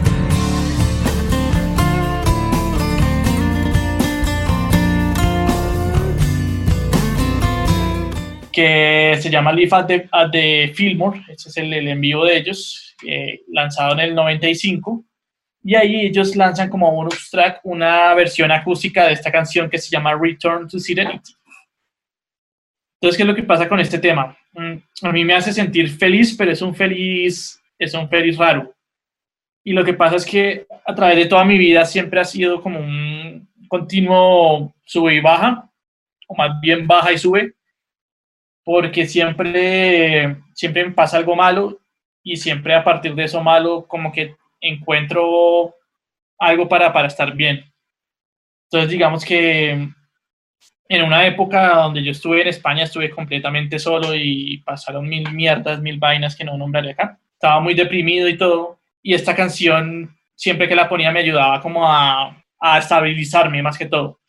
Para mí la felicidad no es estar eufórico, no es estar así como, ah, porque para mí la euforía es, es algo que perturba la tranquilidad. Y para mí el, el estado, el estado ideal es, es la quietud, la quietud y la tranquilidad. Entonces a mí, pues como dice el título, Return to Serenity, de vuelta a la serenidad, esta canción siempre que la escucho me trae otra vez y me, me calma, me dice como ella, a pesar de que todo está mal, a pesar de que están pasando mierdas, pongo esta canción y de una me, me pone así neutríco, me pone chévere, como me gusta estar a mí. Eh, ¿Por qué esta versión y no la otra? La versión original tiene, tiene partes distorsionadas, es un poquito, sigue, sigue siendo una baladita, pero es más pesadita. Esta versión acústica es totalmente con guitarras acústicas, tiene una vocalista invitada que la chica se llama Star Najea, no es alguien así como famoso de alguna banda, sino que es alguna parcera del grupo que le invitaron a cantar ahí y le da un aire muy, muy como de soul y muy, muy relajado a la, a la canción. Además de que la canción musicalmente maneja como, como un blues, un blues todo chévere. No es un blues bajoneado, sino un blues más tirando hacia lo, hacia lo bonito. Pero aún sigue teniendo esa, esa nostalgia blusera ahí con acordes de séptimas y todo eso. Entonces, no sé, esta canción siempre me, me ha equilibrado, siempre que me siento así como, como agitado, que pasan cosas, bailas, eh, esta es la canción a la que, a la, a la que acudo. Está, está del puta es la canción, Sebas. Eh, sí, eh, claramente es como, como un- una sensación de, de alegría, como pacífico, como volver a, una, a esa tranquilidad, sí. Como hablábamos que, que son diferentes la, la alegría de la felicidad, yo creo que felicidad sí se, se refiere más a, a lograr encaminar la vida de uno a procurar esas emociones de alegría y de calma y de tranquilidad, tanto como sea posible. No, no por eso eh, desaparecer de su vida todas las otras emociones, porque no es, primero no es posible y segundo, pues no tiene ningún sentido, sino, sí, como enfocarse tal vez en, en las cosas que lo hacen sentir a uno tranquilo y calmado para mantener ese estado de felicidad. Así uno sea feliz con muchas cosas tristes como Camilo. Pero, pero mi- mire, mire que yo, yo difiero, porque digo más o menos un poco en la línea de lo que plantea Sebas con la canción, yo llámenlo tranquilidad, llámenlo serenidad, pero yo digo que ese, ese debería ser como el, el punto ideal de, de la situación emocional de cada quien. Es decir, en, en la rueda que nosotros estamos trabajando eh, pis- en los episodios, eh, uno debería estar más ubicándose hacia el centro, digamos que moviéndose obviamente el espectro no muy cargado en cualquiera de esas emociones. Pues yo, yo digo, es, puede sonar muy personal, pero digo, la felicidad le hace a uno también para la cabeza. Porque Sí, yo también, yo hace- apoyo, Sí, weón. totalmente, totalmente. que todo, todo debe ser así, todo debe ser felicidad. Entonces, el día que uno no está feliz, entonces algo malo pasa. No resulta simplemente es que no tiene esa, esa vaina que lo hace sentir así, pero hay otras cosas que se pueden sentir. Entonces, yo creo que en, en ese círculo uno debería moverse ahí en, en el, en el- en el En medio, sí. de las emociones un No, fíjese que este círculo, cuando lo encontré, estaba más pensado, más planteado justamente para aprender a balancearse uno. ¿Cómo está pensado este círculo? Si usted está sintiendo en exceso tal vez o se, encuentra comportándose en exceso en alguna de estas emociones de los extremos, digamos, para tratar de equilibrarse lo ideal es que busque, busque las cosas que pudieran hacerlo sentido, que pudieran hacerlo sentir como lo que está en el lado completamente opuesto. Ok. Entonces, para, para Ah, los que ah, no lo están viendo, si Así estás sintiendo está mucha ira, nuestra- entonces la idea es buscar felicidad. Si estás sintiendo mucha tristeza, la idea es buscar un poco de miedo. Tal vez.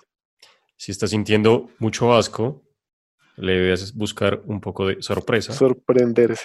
Y en las anteriores, viceversa. Sí. Aunque qué rara, qué rara esa mezcla, ¿no? Tristeza y miedo. Pero sí, sí sirve. O sea, si está con mucha tristeza, veas una película de miedo y verá que se le Que olvida, se le olvida que momento estaba que triste. Sí, triste. verdad, sí. sí. Pro- probablemente que sean sí, para eso, para, para equilibrarse, buscar la- el opuesto y decir, acuérdense que esta ruedita la vamos a dejar, la vamos a dejar en, en nuestro Facebook, ¿no? Sí. Y en Y Instagram. tiene, ra- tiene sentido Ah, y en si usted, está, si usted está triste, pues no, no se va a poner feliz así de la nada. Como estoy triste, ay, entonces me voy a poner feliz. Uf, no, no, no, no funciona así. Ah, sí, tipo, ¿cuál cara de- del mismo? O sea, ¿cómo es? Sí, sí. Contento. Estoy triste, no, voy a Sí. estar feliz. Sí, sí. Bueno, pues muchas gracias, Sebas, ahí entonces por su recomendación para esta playlist eh, de emo metal. Eh, bueno, sorpresa. ¿Cómo? sorpresa, sorpresa, sorpresa. Nos falta hablar de la sorpresa para presentar nuestra última canción y darle fin a este episodio. La sorpresa es un estado de alteración emocional que resulta de un evento inesperado o imprevisto, justamente. Su, su reacción fisiológica pues suele ser el, el susto o sobresalto y la función que tiene este susto o sobresalto pues es interrumpir lo que se esté haciendo para redirigir la atención a lo que podría ser un evento más significativo y sin duda nuevo. Es una respuesta más rapidísima. Mi canción, que es la última de este episodio, cae en la sorpresa por la rueda de emociones que escogimos nosotros, que incluye además como ciertos comportamientos. Mi- eh, la canción a mí pues ya no es que me produzca sorpresa, pero cae dentro del ámbito del júbilo y de sentirme liberado. Mi canción se llama Por mi libertad, de Avalanche.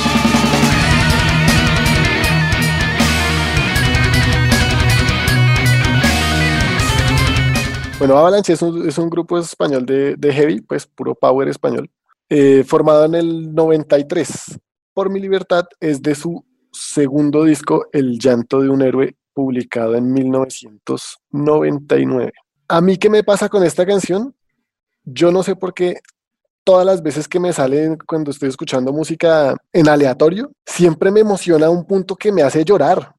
Que yo digo, uy, marica, qué, qué, qué chimba esto, qué maravilla. jue-". Sí, de pronto, pues sí, un poco claramente por la letra, eh, sobre todo en la parte, bueno, la letra habla como de un pueblito que lo iba a invadir un reino y como ellos no querían pelear, pues iban a rendir y los jóvenes del pueblito dijeron, no, ni mierda, vamos a pelear.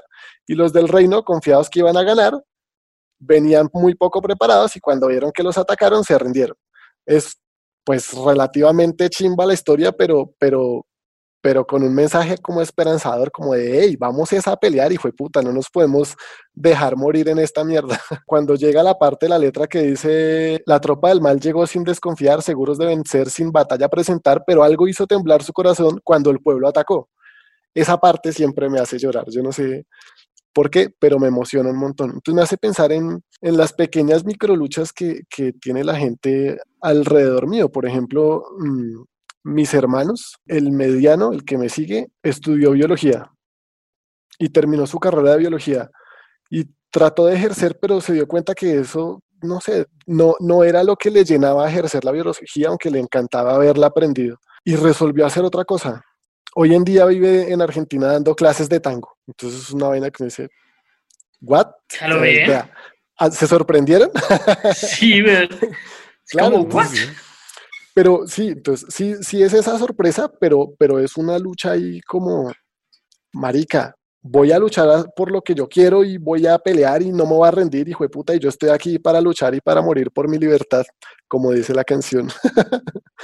Y mi otro hermano, lo mismo, porque él, yo creo que en parte inspirado por mis, mis inicios artísticos, yo traté de ser artista y fallé.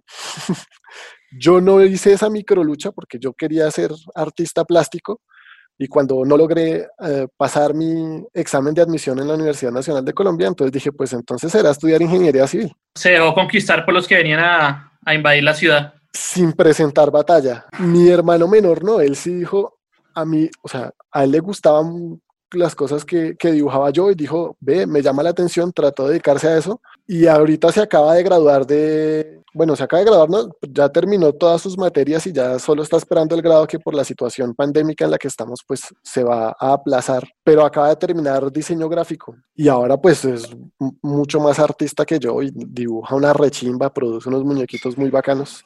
Y él sí, él sí luchó por eso, porque a mis papás también cuando dijeron, no, yo voy a ser diseñador gráfico, fue puta, en serio, y aparece la frase típica de, ¿y de qué va a vivir? Pero usted le allanó el camino a su hermano y con su hermano ya no dijeron eso. Claro, porque yo ya me había presentado a artes plásticas. Yo creo que mi mamá se alegró mucho cuando no pasé y decidí estudiar ingeniería civil. Dijo, este, este va a tener con qué vivir. Y, pues la profesión... Y no. me ha dado sustento ahí como apenas de la ingeniería civil se puede vivir más o menos. Eh, pero mi hermano sí dijo, no, yo voy a ser diseñador gráfico y eso es lo que me gusta y entonces ahorita me resulta una chimba verlo trabajando en eso, totalmente apasionado. Es una vaina que le encanta, él es metido en eso, se le pueden ir las horas y ni se da cuenta porque está dichoso haciendo lo que le gusta. Tan de buenas que justamente en pandemia consiguió trabajo, consiguió trabajo en una empresa de publicidad grande para empezar a trabajar en casa de una. Entonces, sí, son, son esas pequeñas microluchas que le veo a la gente a mi alrededor que me emocionan un resto y me resurgen escuchando esta canción. Esa era mi canción y eso era sobre la sorpresa. ¿Quién quiere arrancar con las conclusiones? Pótela, Camilo. Bien, de, de conclusiones del, del, día de hoy, no, yo, yo creo que lo, lo mencioné en la, en la, primera parte y es en relación con las emociones, la música es, es un catalizador de emociones y muchas cosas eh, que sentimos del día a día, esas cosas que a veces nos marcan, muchas veces terminan aterrizando en, una canción que nos, nos ayuda a evocar el momento o nos condena a recordar, una de las dos, ¿sí? Pero en esa dirección creo que la, la, una de las, de las cosas geniales de, de, del metal es a veces ponerse uno como a, como hacer una especie de test, ¿cierto? Ahí a, veces flagelación, a veces eh, placentero el asunto, pero a través de la música. definitivamente uno, como lo, lo, dije, uno proyecta ciertos eventos muy personales con, con la música y finalmente le ayudan uno como si fuese una especie de mnemotecnia eh, para nunca olvidar esos, esos eventos y esos sucesos, esos pensamientos, esos sentires, que siempre, pues definitivamente en términos cognitivos, pues todo lo que uno logra despertar algún tipo de sensación es lo que aprende. Entonces en esa, en esa dirección, yo creo que es, siempre será placentero, a veces por, por triste o por decepcionante o también por el asunto de la alegría, ¿cierto? Que pueda generar cierta, ciertas canciones, yo creo que siempre será grato volver a ellas, volver a ellas. Yo, lo mencioné en el episodio anterior, mi primera canción fue Tristeza y de una propuse Los Control de Anatima y dije, esa es la canción, pero no, incluso, incluso hasta eh, lo, lo, recapacité y dije, no, esa, esa, canción es, es, muy, muy, digamos que me, me, causa tantas emociones que me da hasta Autobaneo emocional. Sí, sí, sí yo la alcancé a escuchar y también me produjo un pocotón de cosas. ¡Ah! Sí, entonces. ¿Cuál, era? ¿Cuál, era el tema? Los Control, el Alternative 4. Entonces, como que a veces uno termina, termina lo que les digo, termina haciendo una, una catarsis con la música en términos emocionales, ¿no? Quizás Laura lo, lo mencionó. Algo por lo que hemos pasado muchas veces y es, por lo menos me pasa cuando yo, yo tengo, cuando estoy de, de, mal, de mal humor, me gusta escuchar música pesada y esa carajada me relaja. O sea, como que tanto, tanta saturación ahí en el asunto me ayuda a, nivelar, que yo, por ejemplo, soy una persona, yo soy muy emotivo y, y a veces e, e, ese problema me lleva a que eh, tenga estados muy prolongados dentro de esas emociones. por ejemplo, a mí se me salta la piedra y yo puedo durar dos, tres días de mal genio. Sí, puedo durar de cuatro horas con la, misma pendejada hasta que por ahí al rato me pasa, ¿sí? Lo mismo, por eso trato mucho de cuidarme en ese sentido de las, de las emociones, de no dejarlas que se me dan tanto, porque sí, como que me, el mal genio es la más característica quizás. La, alegría soy más bien moderado, aunque me emociono mucho, por ejemplo. Soy- ese asunto de lo que llamaríamos la sorpresa, para mí, mí siempre me parece emocionante, me parece muy bacano, como esa expectativa de algo nuevo, siempre eh, me, me mueve muchísimo. Y la música tiene mucho de eso. Entonces, por ejemplo, que quiero escuchar lo nuevo de tal banda, tal artista, o, ciertas canciones, por ejemplo, acá, canciones que han propuesto algunos de ustedes y que como que tengo una cierta ansiedad de ir a escucharlas otra vez de nuevo. Eso me parece muy bacán. Pero son creo que ya lo dije, son sensaciones que hay que cuidar todas, todas hay que cuidarlas, sobre cuando se le da uno la mano en una, puede ser problemático, o sea, tristeza, dicha, emoción, sorpresa, lo que sea, pero cuando uno se excede con alguna de esas, yo creo que el final no es tan agradable. Entonces, ayudémonos con la música, yo digo que es una buena terapia, una terapia sana y buena. Usted con la alegría es más bien reacio, diga. Sí, también Eh, huye. bueno, el verso de Machado que les leí, ah, sí. pleno. Muchas gracias, Camilo. Manuel, Creo que estas eran mis conclusiones más breves de toda la historia de este podcast. Por la línea de Camilo, la música es un catalizador de emociones. Lo dije en, el, en la primera parte de este, de este tema, de este episodio. Eh, yo no expreso mucho y como lo describió, no, fue, fue- no fueron mis palabras, pero fueron las palabras de Dani. Mi mantra de vida es sé como Suiza. Entonces, de alguna forma, al, no met- al, no, al que yo no quiera que nadie se meta conmigo, yo no me meto con nadie, pues de alguna forma se reprimen ciertas emociones. Y a mí el metal me ayuda a sacar todo eso. O sea, yo no, yo no se la monto a nadie, yo no jodo a nadie, trato de no ser mal, malo con nadie y por tratar de no hacerle el mal a, a- a nadie, pues también me reprimo, a veces termino cagándola, ¿no? Que eso ya lo conté.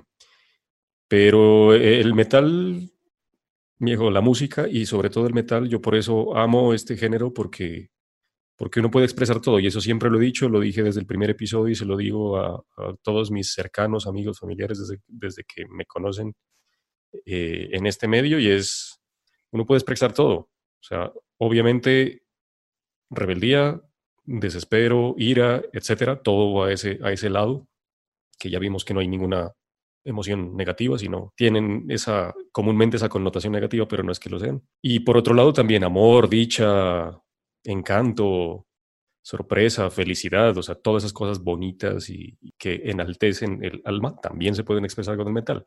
Y todo en la mitad. Entonces, nada, eso, es lo que me sirve. De una vez, eh, otra vez digo, el, mensaje para todos, eh, no sean hijueputas, sean todo bien en la sociedad, no se crean la verga cuando no son y pasen por encima de los demás. eh, simplemente expresen sus emociones de otra forma sin hacerles daños a nadie. No les digo que sean como yo, porque pues ese soy yo, yo utilizo la música para esto, pero si de alguna forma la música les sirve para lo mismo, entonces úsenla. Pero crean una mejor sociedad, sean mejores personas y ayudemos a desarrollar más el planeta. y cuando sí sean la verga tampoco le pasen por encima a nadie, ¿no? Correcto. Sebas, botes unas conclusiones. Pues bueno, las conclusiones que veo es que cada uno como ser humano individual pues tiene unas percepciones distintas a los sentimientos. Bien sea que las emociones son globales, hay distintos eh, triggers, detonantes de esas dichas emociones que son distintas. Entonces por eso es que para algunos una canción triste lo pone feliz, para otros esa misma canción triste lo pone es muy depresivo. Entonces eso es, es parte de la individualidad de cada uno y toca respetar, toca aprender a, a saber que todos somos distintos, que no a todos nos afecta de la misma manera esa música. Entonces, pues, cuando estemos en, en comunidad, en sociedad, también saber, digamos, por ejemplo, a mí me ponen un vallenato, todo el mundo está alegre, ¡uh! ponen un vallenato, marica, a mí me bajonea y esa es de las vainas que a mí por eso en una fiesta, cuando yo vivía en la costera, pero, hey, pero Sebas, pero ¿por qué estás, por qué estás aburrido? No sé qué, qué culo agua fiesta. Yo no soy costeño, obviamente, yo soy caleño, pero me, me chocaba eso, es como, marica, ¿por qué me está diciendo esto si me está poniendo una música de mierda que me, me puso mal, güey? Entonces eso lo, compro- lo comprendí yo desde hace mucho tiempo, no todo el mundo reacciona igual a la misma música, no todo el mundo también maneja las mismas emociones de la misma forma.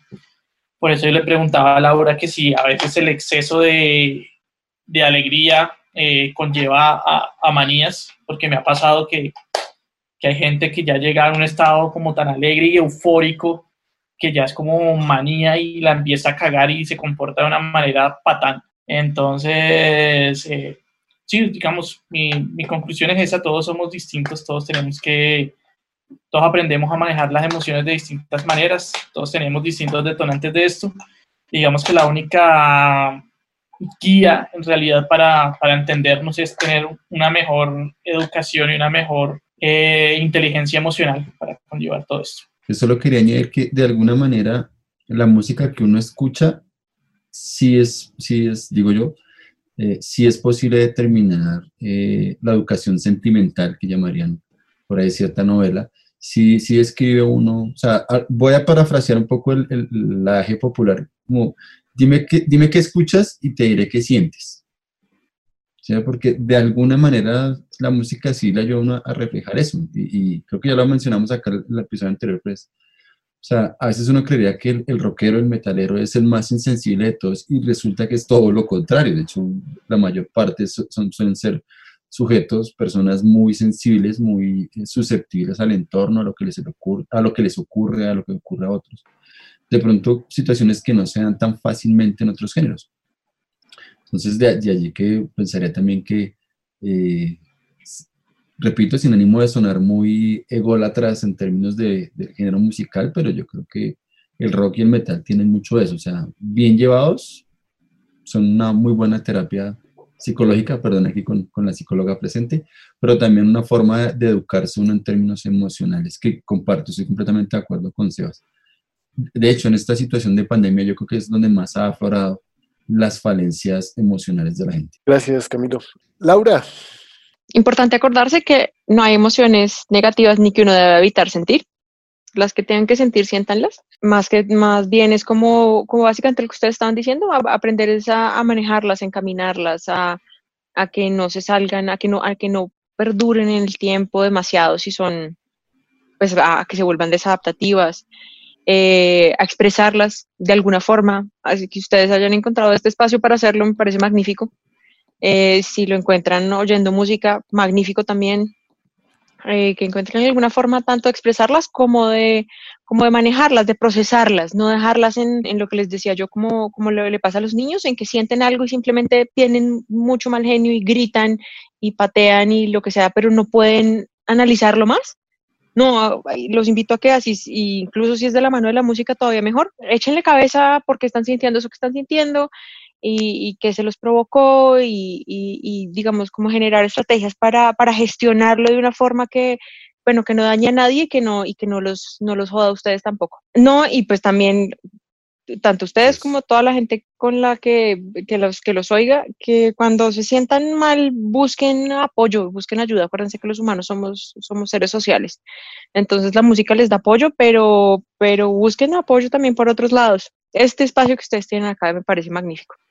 Bueno, me parece que fue un episodio muy interesante.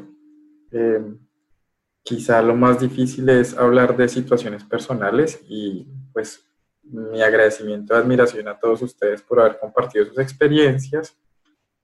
Y nada más, se les estima muchísimo por compartir y esperamos algún día tener un segundo momento de metal y emociones, quizás con otras emociones no exploradas en ese grandísimo círculo que nos propuso el señor Rivavito.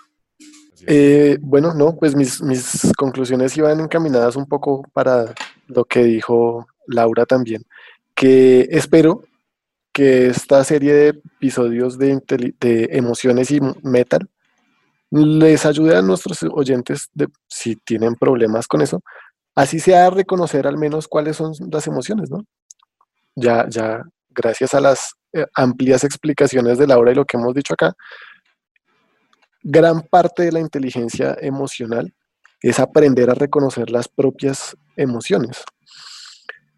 El resto es aprender a encaminarlas, como pues controlarlas, eh, saber cómo utilizarlas.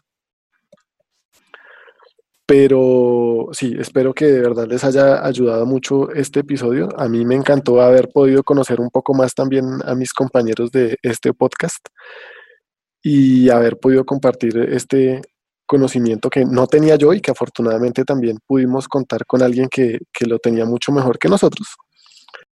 Y bueno, entonces aquí dejamos eh, nuestro episodio sobre metal y emociones. Espero que sobre aquí, sobre aquí dejamos piel, corazón, sesos, de todo, tripas en este episodio descarnado. Espero de verdad que les haya gustado mucho.